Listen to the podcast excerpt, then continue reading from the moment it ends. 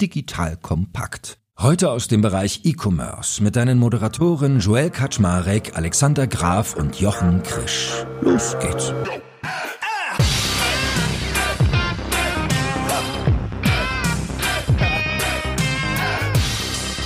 Hallo Leute, mein Name ist Jake Schmarek. Ich bin der Geschäftsführer von Digital Compact und habe wieder die beiden E-Commerce-Krannen an meiner Seite, den lieben Jochen Krisch von K5 bzw. Exciting Commerce und den guten Alex Graf von Kassenzone bzw. Spryker. Und heute geht es darum, dass wir mal über Übernahmekandidaten sprechen, weil alles liegt ja gerade da nieder. Die Tech-Branche ist in der Krise, die Werte purzeln und Jochen hat ja auf der K5-Konferenz auch gerade so schön gesagt, jetzt ist eigentlich die Zeit der Übernahme und Konsolidierung. Also wenn wir heute mal darüber sprechen, was für Akteure sind eigentlich gerade am Markt, wo man über so etwas nachdenken könnte, welche Übernahmekriege könnten anstehen und vielleicht machen wir auch mal so einen kleinen allgemeinen Schwenk, wann macht es eigentlich Sinn, darüber nachzudenken, jemand anderen zu übernehmen, weil ganz so einfach ist es ja dann doch immer auch nicht. So, that being said, ihr beiden. Moin Moin, schön, dass ihr da seid erstmal. Hallo Joel, hallo Alex. Moin, hallo. Habt ihr eigentlich schon mal jemanden übernommen in eurem Leben? Habt ihr schon mal eine eigene Firma sozusagen eine geschluckt mit einer oder wurdet schon mal geschluckt oder irgendwas in der Art? K5 hat sich mit Joblupe so ein bisschen verbündet jetzt. Also das ist jetzt so ganz andere Liga, freundlicher zusammengehen, äh, keine so Übernahme im klassischen Sinn. eTribes hat gerade ein Unternehmen gekauft, Orbit, klassisches ähm, Agentur M&A Business. Passiert schon hin und wieder mal. Ähm, wir gucken uns natürlich aus einer Spriker-Perspektive auch ganz viele Targets an. Die werden uns ja auch an uns herangetragen sagen. Das war in den letzten Jahren immer so, dass das super overpriced war. Entweder war das Produkt einfach nicht gut äh, oder die Gründer wollten irgendwie raus. Trotzdem wollte der Verkäufer irgendwie einen Preis haben auf Basis einer Zukunftsumsatzes, der noch nicht realisiert ist, mal 20 bis 30. Ich würde erwarten, dass sich das jetzt normalisiert, man tatsächlich ein bisschen schlauere Sachen dazu kaufen kann. Das ist für so moderne Tech-Player wie uns ein bisschen schwieriger, weil man eben nicht mehr PIM-Komponente kauft oder Order Management. Das ist halt diese alte Welt, Best of Suite, aber Kompetenzen dazu kaufen kaufen macht schon Sinn, wenn die preislich in einem guten Rahmen sind. Lass uns doch mal so eine kleine Anleitung am Anfang vielleicht formulieren. Was würdet ihr empfehlen? In welcher Situation sollte man sein und wie sollte das Übernahmeobjekt aussehen, dass eine Übernahme sinnvoll sein könnte? Weil es ist ja immer gar nicht so, dass du das Geld über den Tisch schiebst und zack äh, sind die beiden Teams zusammengeführt und der Umsatz hat sich verdoppelt, sondern es ist ja in der Regel auch mit sehr viel Reibung verbunden, so etwas zu tun. So, was sind denn so eure Merkmale, die ihr anlegt, wo ihr sagt, es könnte strategisch sinnvoll sein, in dieser Rolle jemanden zu übernehmen oder sich übernehmen zu lassen? Ich würde sagen, genau das ist der Punkt. Es muss strategisch sinnvoll sein. Also man sollte sich nicht verführen lassen. Also es gibt so ein paar opportunistische Momente, das hatte ich ja auch auf der K5 angedeutet, wenn was super günstig ist und aber jetzt gar nicht so wirklich in die Strategie reinpasst, aber trotzdem eigentlich zu gut ist, um, um wahr zu sein, dann ja. Aber ich würde eher sagen, wenn man in strategisch in einer souveränen Position ist und weiß, was man will, im Prinzip auch so ein bisschen, wie es Alex gerade geschrieben hat, wo Spriker weiß eben, was es kann, was es will und dann kann man ein sehr gutes Raster haben, was eigentlich überhaupt in Frage kommt. Wovon ich weniger halte, Leute es sich verführen zu lassen und teilweise eben auch Unternehmen zu nehmen, die halt dann nicht wirklich den Qualitätskriterien entsprechen. Das geht dann meistens in irgendeiner Form schief. Ich glaube, man muss einmal trennen zwischen, kauft man sich ein Unternehmen ein, die in irgendeiner Form jetzt Cash brauchen, die aber EBIT generieren, das ist so ein bisschen die klassische Private Equity. Ich denke, das kann man auch an so ein Unternehmen machen oder kauft man äh, Wachstum slash Marktzugang. Und das scheint ja jetzt extrem opportun zu sein, weil angenommen, du bist jetzt ein Unternehmen, was ganz stark wachsen will und vielleicht können wir da schon ins erste Beispiel gleich gehen, gehen, du bist jetzt ein Möbelhändler und weißt aus den letzten Jahren, dass wenn du jetzt 100, 200, 300 Millionen Euro online Umsatz aufbauen willst, muss man da auch so 100, 200 Millionen wahrscheinlich investieren in Technologie, Team, Infrastruktur, Warehousing. Siehst, dass die Werbepreise noch nicht runtergekommen sind, also es ist immer noch genauso teuer wie vorher bei Facebook und Google einen Klick zu kaufen auf das Keyword Exofa und jetzt kommt ein Unternehmen um die Ecke, was vielleicht 500 Millionen Euro Umsatz hat, 2 Millionen Kunden, das kannst du für 100 Millionen kaufen, dann kannst du das natürlich zusammenschieben. Ne? Gehst du deinem alten Investment-Theme nach und versuchst es selber aufzubauen oder kannst du jetzt günstiger schon mal ein, zwei Jahre überspringen? So diese beiden Sachen muss man erstmal unterscheiden. Da geht es jetzt nicht um EBIT, sondern da geht es um Marktzugang und insbesondere, und das wäre so meine These, der Zugriff auf bestehende große Kundendatensätze und auch vielleicht auch zufriedene scheint momentan so günstig zu sein, dass man eher Unternehmen kaufen sollte, als jetzt nochmal hunderte Millionen in Facebook und Google zu stecken. Ich würde ja sagen, da ist ja sogar eigentlich noch mehr drin, ne? Also eigentlich auch das Talent, was man kauft. Also ehe du dir die ganzen Leute rekrutierst, transportieren müsst. Da könnt ihr ja auch ein Liedchen von singen, wie aufwendig das ist. Das Know-how, was schon aufgebaut wurde, die Kundendaten, also vielleicht auch im besten Fall so Lieferantenbeziehungen und, und, und. Also eigentlich gibt es sozusagen viele Faktoren, die man sich da angucken kann. Und wahrscheinlich ist es bei Händlern nicht ganz so arg, Sachen zusammenzuschrauben, wie zum Beispiel bei SaaS oder Softwarebuden, weil da hast du ja unterschiedlichen Source Code und so weiter. Also kaufen ist ja vielleicht nochmal einen Ticken ähnlicher als äh, Geschäftsmodelle, die anders gelagert sind. Aber ich habe jetzt eben aus deiner Anleitung rausgehört, das klang so ein bisschen wie Home24. Sollten sich da vielleicht mal der ein oder andere Player angucken. Was weiß ich, XXL Lutz oder Ikea oder an wen hast du als Käufer so gedacht? Jochen hat ja wahrscheinlich die Zahlen noch besser im Überblick. Hat ja vor kurzem auch drüber geblockt, was da an Umsatz, Anzahl Kunden und Bewertungen zurzeit aufgerufen wird. Aber das sind irgendwie Werte, die erinnern mich an das E-Commerce 2008 und nicht an das E-Commerce 2021. Aber ich meine, was gelesen zu haben von unter 100 Millionen Enterprise Value von Home24? Nicht Enterprise, sondern Börsenkapitalisierung, Marktkapitalisierung. Ja, und das ist halt unabhängig fast vom Unternehmen. Alle Bewertungen, Joel, du hast es gesagt, liegen, liegen da nieder und, und wirklich sind extrem niedrig, fast egal, wie man es anschaut. Also vielleicht nicht, wenn man es Richtung EBITDA anguckt, aber wenn man Umsatzpotenzial, Wachstumspotenzial etc., die Punkte, die du gerade angesprochen hast, anguckt. Home24 war ja schon mal unter 100 Millionen, hat sich dann jetzt durch den Corona-Schwung eigentlich wieder gefangen,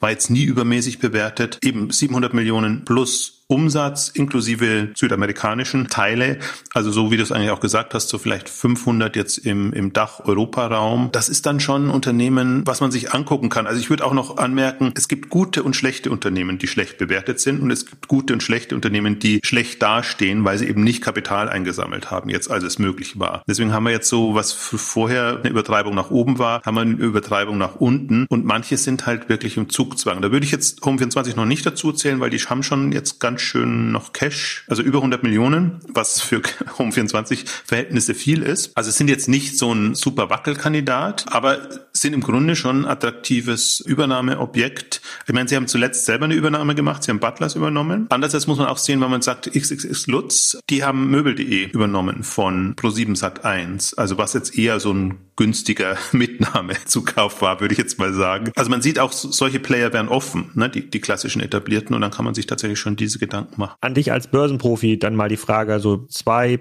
Millionen plus aktive Kunden hatten die 2021, also Leute, die dort was bestellt haben. So, das Unternehmen ist an der Börse mit 100 Millionen bewertet. Das heißt ja nur 50 Euro pro Kunde. Wenn ich mir überlege, was muss ich für, für Neukunden ausgeben in der Möbelbranche, ist das ein Spottpreis. Angenommen, ich bin jetzt ein aggressiver Aufkäufer oder ich bin ein progressiver Denker in der Möbelbranche. Die findet man ja nicht so oft. Könnte denn ein XXX Lutz das übernehmen? Also was wäre denn der Prozess? Können Sie sagen, ich zahle 30 Prozent mehr und biete das jetzt den Aktionären an? Grundsätzlich ja. Wir haben jetzt eine Differenz. Man hat ja gesehen, wie es bei Zo Plus gelaufen ist. Also A, es ist in Deutschland nicht ganz so einfach wie in den USA. Deswegen passiert es auch weniger häufig. Und dann kann natürlich eine Bieterschlacht ausbrechen, wie es jetzt im Fall von Zo Plus passiert ist, dass man sagt, nee, das möchte ich nicht unbedingt, dass das dahin geht. Ich würde in dem Fall schon fast sagen, also man muss mindestens mit dem Doppelten rechnen. Also ich würde jetzt nicht sagen, für 100 Millionen bekommt man das. Selbst für 250 Millionen wäre das noch günstig.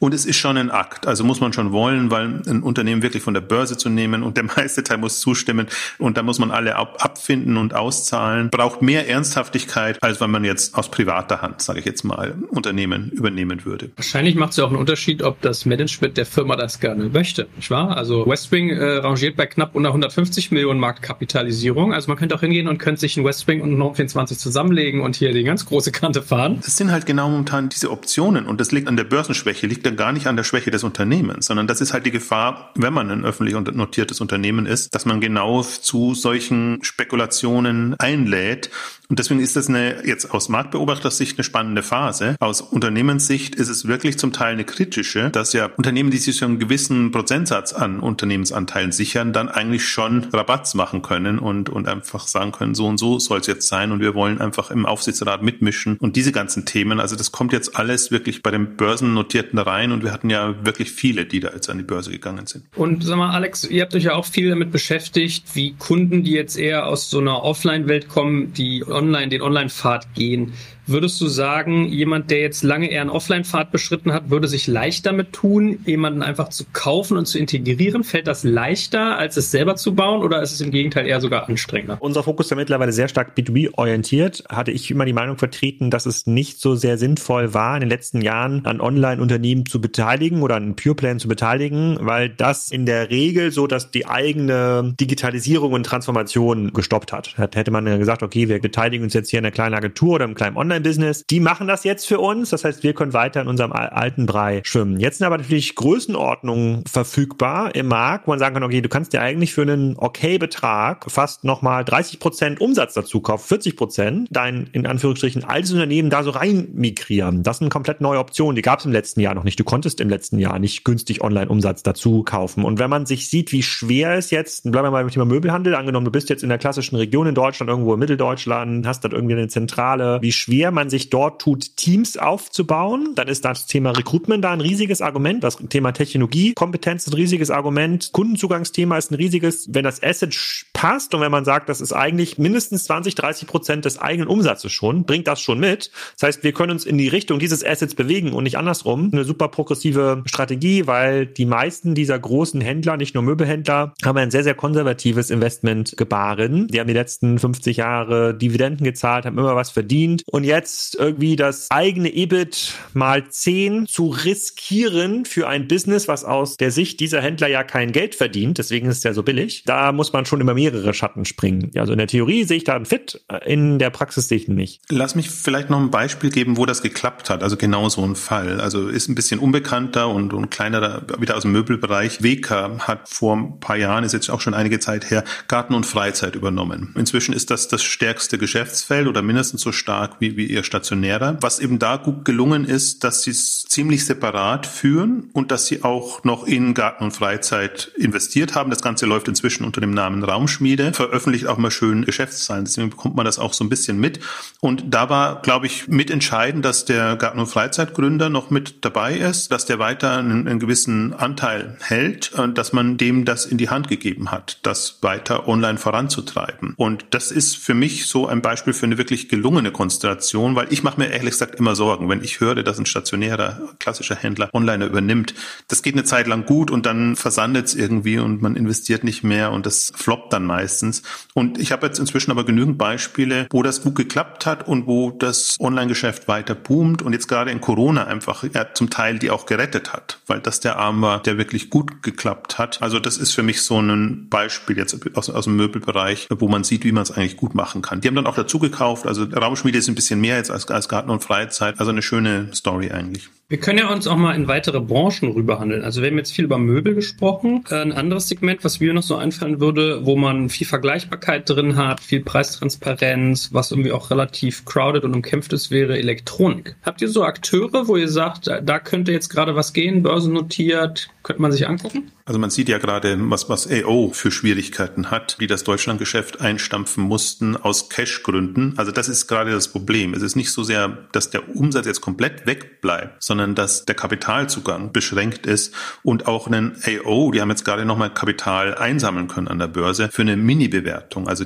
200 Millionen, bisschen mehr als 200 Millionen Pfund und machen Umsätze weit über einer Milliarde, also 1,6 Milliarden. Jetzt muss das Deutschlandgeschäft, muss man irgendwie rausrechnen, aber sagen wir mal schon noch so Richtung 1,5 Milliarden. Witzigerweise für den Elektronikbereich finde ich eigentlich das spannendere Szenario gerade, ob es nicht möglich wird, einen European Player aufzubauen. Weil wir haben gesehen, in Skandinavien gab es Übernahmen jetzt, also wo sich welche zusammengeschlossen haben, weil sie einfach gesagt haben, wir haben vom Umsatzvolumen so keine Chance, aber wir tun uns jetzt erstmal nichts, also gehen wir zusammen. Das ist unter der Komplettgruppe passiert. Die Player kennt man bei uns nicht so sehr, aber wir haben einen Coolblue in, in Holland, wir haben einen Digitec Galaxus in der Schweiz, äh, wir haben auch in Deutschland Notebooks billiger Cyberport, die auch irgendwie noch da sind, aber auch nicht so wirklich boomen. Die kommen jetzt ja zum Beispiel in Deutschland sieht man es am besten, die kommen alle nach Deutschland rein. Also EO hat es in Deutschland versucht. Ich finde nicht, weil sie nicht erfolgreich waren, mussten sich jetzt zurückziehen, sondern wie gesagt aus den Cash können. Coolblue versucht das, Digitec Galaxus sind natürlich da einem extremen Wettbewerbsdruck ausgesetzt. Das finde ich da eigentlich noch das zusätzlich spannende Szenario, dass man da überlegen kann, wer übernimmt die Führung und wie baut man da eine Gruppe. Und ich glaube, das macht man nicht so sehr, wenn man selber hoch bewertet ist und noch alle Möglichkeiten hat und Kapital einsammeln kann. Also das ist sicherlich in dem Marktsegment momentan eine der spannendsten. Ist das eine Chance für Mediamarkt Saturn aus deiner Sicht? Weil die könnten jetzt sowas wie AO.com und zwei, drei andere noch dazu kaufen und so einen europäischen Pure Player gründen, einen echten europäischen ja, Pure Player. Könnten sie, aber wir haben uns ja beide die Präsentation auf der Shop Talk Europe angeguckt und sie sind ja noch in ihrem Omnichannel-Fokus gefangen. Das heißt, sie würden dann nur. Da sind sie aber laut eigener Präsentation hervorragend aufgestellt.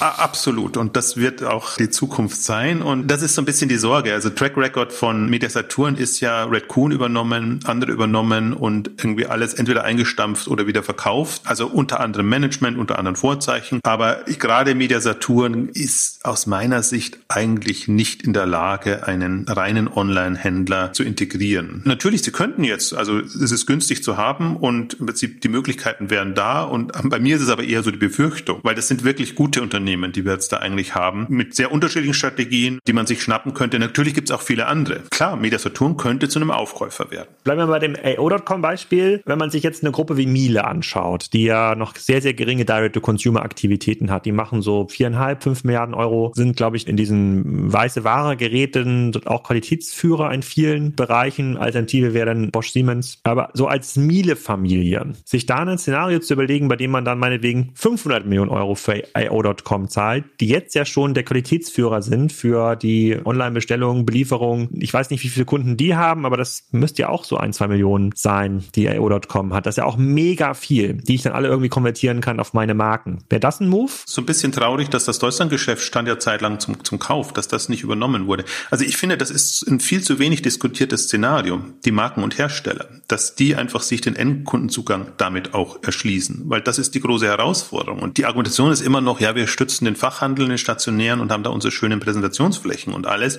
Aber das ist endlich und dann, ich meine, du bist ja der, der, der es immer am plastischsten rüberbringt. Ähm, Amazon ist die Alternative und was bei Amazon gerade passiert, ist jetzt aus Markensicht auch nicht unbedingt prickelnd. Aber das ist halt um zwei Ecken gedacht. Ne? Du, du steigst ins Online-Geschäft ein und du steigst in Direct-to-Consumer, der Handelsform ein. Aus meiner Sicht, aus strategischer, sollte man das sehr ernsthaft diskutieren und es ist nicht einfach, weil es wirklich eine komplett andere Welt ist. Ich finde, das ist die größte Herausforderung mit für die Markenhersteller, den Kundenzugang zu bekommen, zu behalten behalten, auszubauen. Und man sieht jetzt, wenn ich jetzt wieder springe von der Branche, aber nur mal die, die Unterlagen, die jetzt Nike veröffentlicht hat, kürzlich, wo man einfach sieht, wie die quasi das Handelssegment ausbremsen, indem sie da sehr picky sind, mit wem sie noch machen und was sie überhaupt machen und ganz klar sagen, Direct Consumer ist unser Ziel. Das ist jetzt ein bisschen andere Kategorie und andere Mechaniken, deswegen nicht direkt vergleichbar, aber das sind so die aus meiner Sicht führenden Player, die sich da wirklich viele Gedanken gemacht haben und in den anderen Kategorien, ich weiß nicht, wenn ich in fünf Jahren oder in zehn Jahren mir die vorstelle, wie die es machen wollen. Also entweder sie haben so eine super starke Marke, dann kommen die Leute direkt, aber wo sind die Handelsflächen, wo sind die Handelspartner, die eigentlich das übernehmen, was sie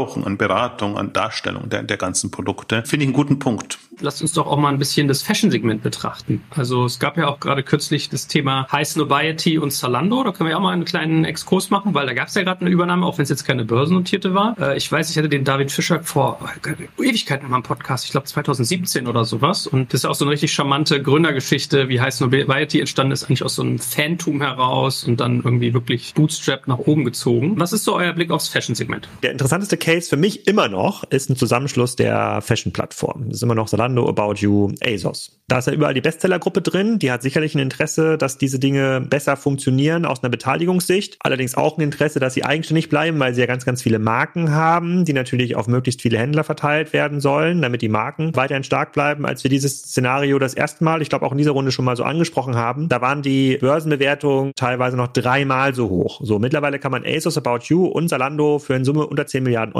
kaufen. Sicherlich ist es die ganze Komplexität von der Börse nehmen und alle müssen irgendwie zustimmen. Du hast ja schon starke Shareholder da drin. Marken müssen, wenn sie online irgendwie effizienten Kunden erreichen wollen, eigentlich dieses Advertising-Geschäft mittragen. Also sie müssen dann, müssten an so ein Konglomerat relativ viel Geld zahlen, um dann ihre Marken zu pushen. Ja, sie können quasi mehr Werbegelder vereinnahmen. Das ist ein deutlich stärkeres Setup, um dann deine Eigenmarken in den Markt zu pushen. Ich glaube, ASOS hat immer noch über zwei Drittel aller Produkte sind Eigenmarken, die sie so viel, viel effizienter auf den Kontinent verteilen können. Das ist ASOS bisher noch nicht so gelungen Handlung. Möglicherweise könnte man in so einem Konglomerat auch noch so einen Scheinabklatsch verstecken.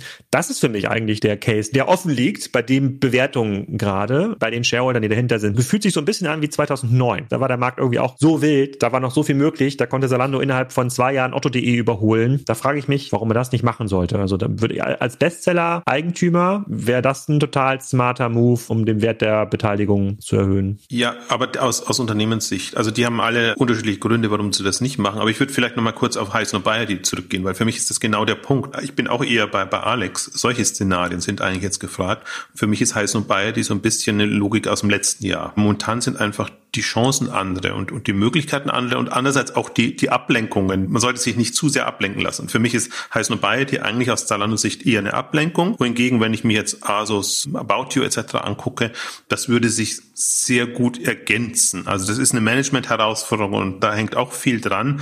Aber wir müssen ja auch so ein bisschen überlegen, wie sieht der Modemarkt in fünf Jahren oder in zehn Jahren aus? Und alle sind ja immer so inkrementell unterwegs, so von diesem Jahr zum nächsten Jahr wachsen wir so und aber irgendwann prallen sie aufeinander und dann, dann gibt's die großen hm, Diskussionen. Es geht nicht darum, jetzt den, den führenden Online-Player in so einen Online-Wettbewerb zu inszenieren, sondern die Zaras und die H&Ms sind die Wettbewerber, mit denen man äh, letztendlich konkurriert.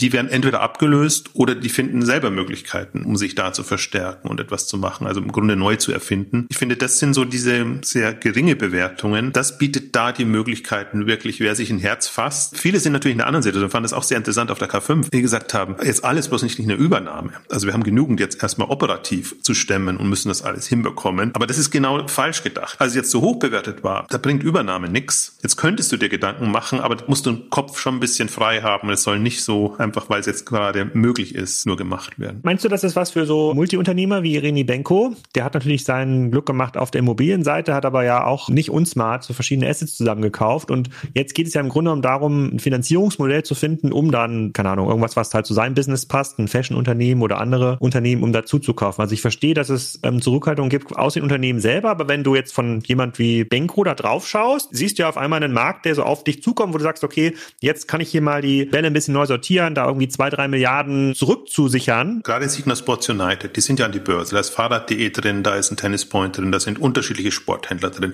Und die sind wirklich an die Grenzen ihrer Möglichkeiten gestoßen. Haben eigentlich nichts mehr gefunden, was sie sich leisten können in, letzter Zeit. Die sind sehr stark gestartet und haben dann alles Mögliche aufgekauft, teilweise, glaube ich, auch den einen oder anderen Fehlgriff gemacht, wo sie überteuert gekauft haben und dann diese Gruppe gebaut, jetzt über Spec an die Börse auch gebracht. Also deswegen ist Benko jetzt nicht mehr so hundertprozentig vielleicht am, am Ruder, aber trotzdem, das ist so ein Kandidat. Die haben auch weiterhin drin, dass sie eine ewig lange Pipeline haben und alles Mögliche übernehmen nehmen werden. Aber für die sind die Preise natürlich jetzt wieder super attraktiv und sie können sich das ganze Sportsegment jetzt angucken. Also sie sind jetzt sehr fahrradlastig an die Börse gestolpert, würde ich fast sagen, weil sie Wickel vergleichsweise günstig bekommen haben. Das heißt, haben sie mit Fahrrad.de fusioniert und jetzt haben sie das Hauptgeschäft in dem Bereich. Davor haben sie sehr viel Tennis gemacht, was auch eher so eine Nebensportart ist, aber so in die Kernbereiche sind sie eigentlich nicht reingekommen. Also wo auch ein bisschen die Bestellfrequenz höher ist oder was ein bisschen trendiger ist. Aber das ist ihre Ambition. Ist tatsächlich so ein Kandidat, wo ich mir vorstellen könnte, dass denen auch gerade die Türen eingerannt werden, also was sie an, an Möglichkeiten haben und die auch so positioniert sind. Also sie haben sich genauso aufgestellt, dass sie quasi eine Gruppe bauen wollen, die ein bisschen auch dann Plattform wird. Guter Punkt. Also gibt es denn eigentlich an irgendeinem Punkt in Deutschland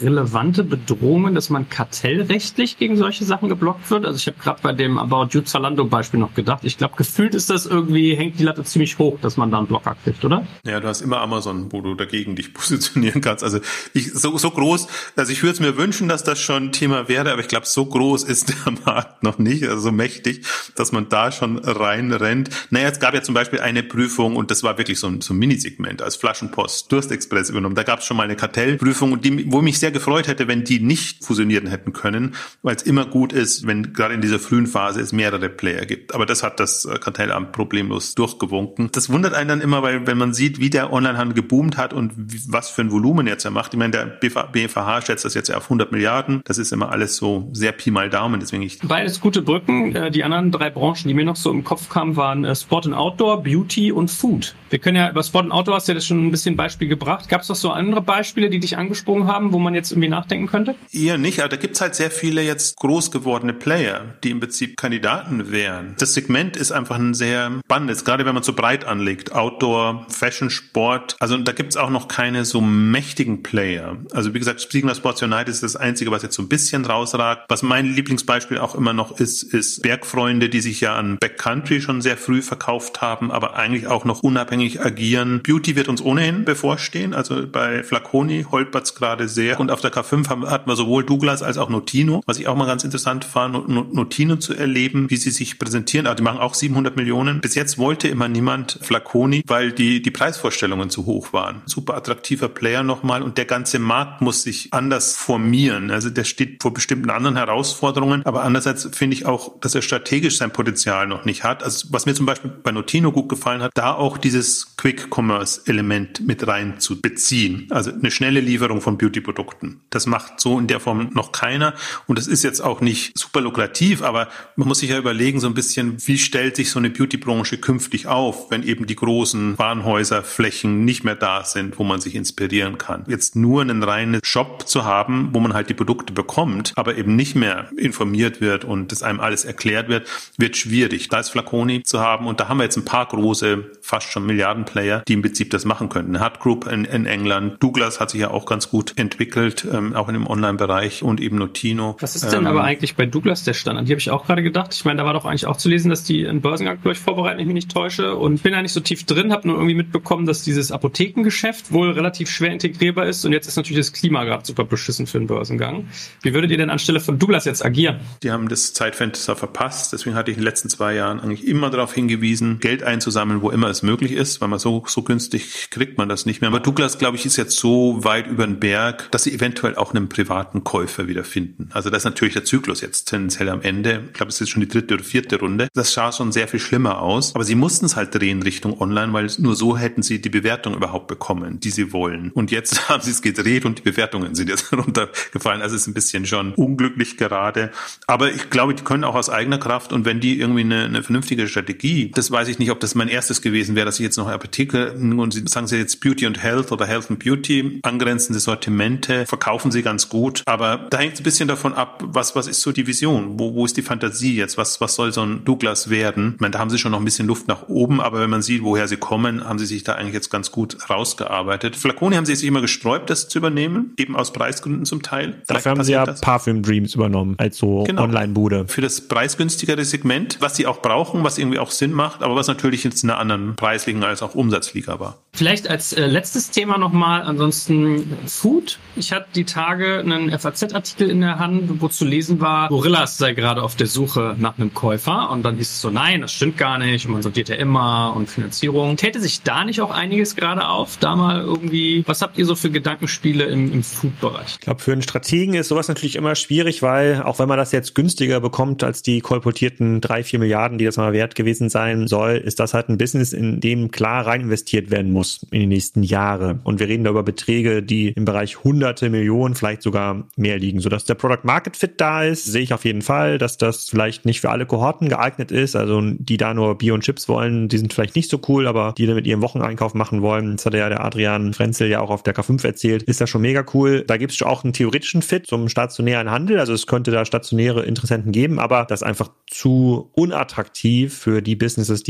eigentlich jedes Jahr EBIT an die Familienholding abgeben müssen. Und die ganzen strategischen Käufer waren ja in den letzten Jahren ja schon in die Börse gegangen. Die haben ja teilweise sehr aggressiv dazugekauft und haben jetzt mal so richtig auf den Deckel bekommen. Das heißt, so aus der Börsenecke auch total schwierig zu sehen. Andere börsennotierte Unternehmen, die das dann übernehmen, auch schwierig, weil das halt so viel Cash kostet. Bleiben halt noch die großen Hersteller. Also ich würde jetzt ungern mit dem Kagan tauschen, was jetzt die Investorensuche angeht. Ich würde halt sagen, das ist noch ein VC-Business und das muss in dieser VC-Welt gelöst werden. Es sind zwei Jahre, also das sind wirklich noch super junge Unternehmen. Dadurch, dass man so viel über sie gesprochen hat. Deswegen werden sie jetzt ja auch nicht substanzieller. Also das ist im Prinzip ein bisschen so ein Zalando-Case in den frühen Jahren. So 2010, 2011, wo man dachte, das wollte damals niemand haben und, und die etablierteren nicht, weil es eben vermeintlich, weil man nur, nur Geld versenkt. Deswegen, ich würde das nochmal als separates Segment tatsächlich sehen, weil im VC-Bereich einfach auch jetzt sich so manche verspekuliert haben. Einerseits natürlich gut, durch die hohen Bewertungen mussten einfach nicht so viele Anteile abgegeben werden und das ist ja im Wesentlichen das Thema dabei. Also ich bin da gar nicht so dagegen jetzt, äh, dass das so aufzublähen und zu hypen. Aber das ist natürlich jetzt alles tendenziell implodiert. Dann werden eher so Notlösungen jetzt gesucht. Was ich schön fand zum Beispiel, wo es richtig gut gelaufen ist. DoorDash ist so einer meiner Lieblinge in den USA, was die Lieferdienste angeht. Schön an die Börse gegangen, Geld eingesammelt, dann Volt übernommen, aus Finnland heraus, sich an Flink beteiligt. Restaurant-Food-Lieferdienste sind durchaus auch Kandidaten, um jetzt Quick Commerce zu übernehmen, beziehungsweise andere wie Delivery Hero machen das ja selber, nicht in Deutschland, aber in anderen Ländern. Die passen auch ganz gut zusammen und Niklas Ösberg hat gerade wieder getwittert, dass er jetzt hofft, dass all die Fremden da rausgehen. Also dass es ein Spezialthema ist und das sollen die Profis machen, also ist jetzt meine Interpretation und alle Händler, die so nebenher das machen. Und da gibt ja Marktplätze weltweit, die irgendwie noch so einen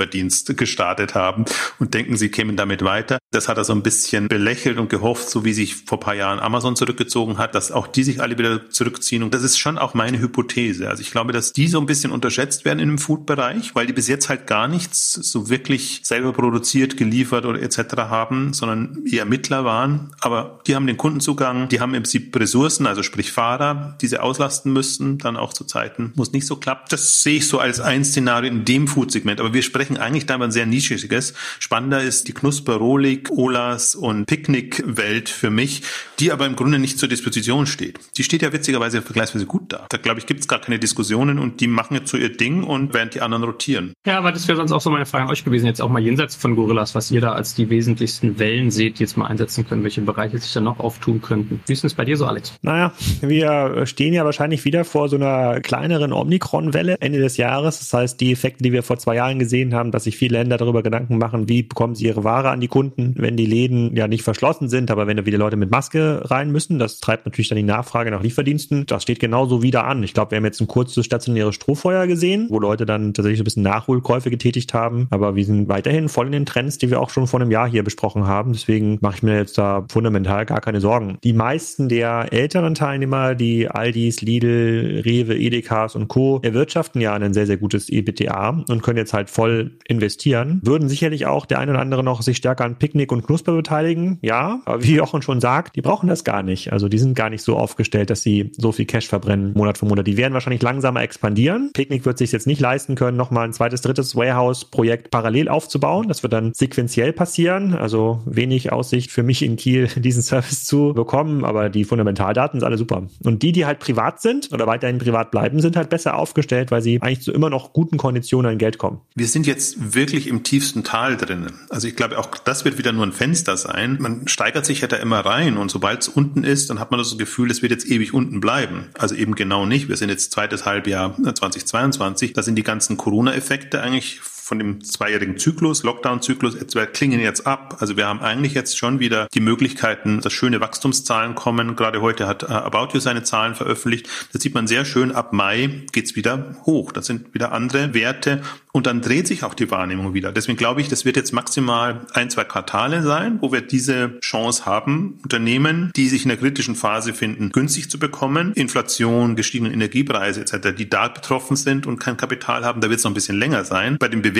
würde ich jetzt nicht davon ausgehen, dass wir jetzt dauerhaft so extrem niedrige Bewertungen sehen. Also deswegen ist das schon alles sehr potentitätsgetrieben möglich. Vielleicht noch eine allerletzte Frage, nochmal so auf die Metaebene gewechselt. Hat man eigentlich die Möglichkeit, was man immer so aus den Filmen kennt als äh, feindliche Übernahme, so etwas in Deutschland auch durchzuziehen gegen den Willen eigentlich eines Käufers? Oder reden wir bei all dem, wovon wir heute sprechen, eigentlich immer davon, dass das immer so eine Teamentscheidung sein muss, Käufer und Gekaufter haben Lust, das gemeinsam zu tun? Ja, auch da mein Lieblingsbeispiel wieder Rocket in seinen letzten Börsentagen, sage ich jetzt mal. Also was Sie da noch an Ärger bekommen haben, es war jetzt keine feindliche Übernahme, aber es können schon nicht so wohlgesonnene Investoren dann plötzlich reingehen und sagen, nee, so billig könnt ihr die Anteilseigner nicht abspeisen. Also in Deutschland nicht, in in USA oder so schon. Oder auch in England. Hut Group ist für mich immer noch eines der super spannendsten Unternehmen, sehr stark in dem Bereich Beauty und Nutrition, extrem runtergeprügelt an der Börse, teilweise durch eigenes Verschulden. Und die hatten jetzt wirklich zu kämpfen. Also die hatten ein paar so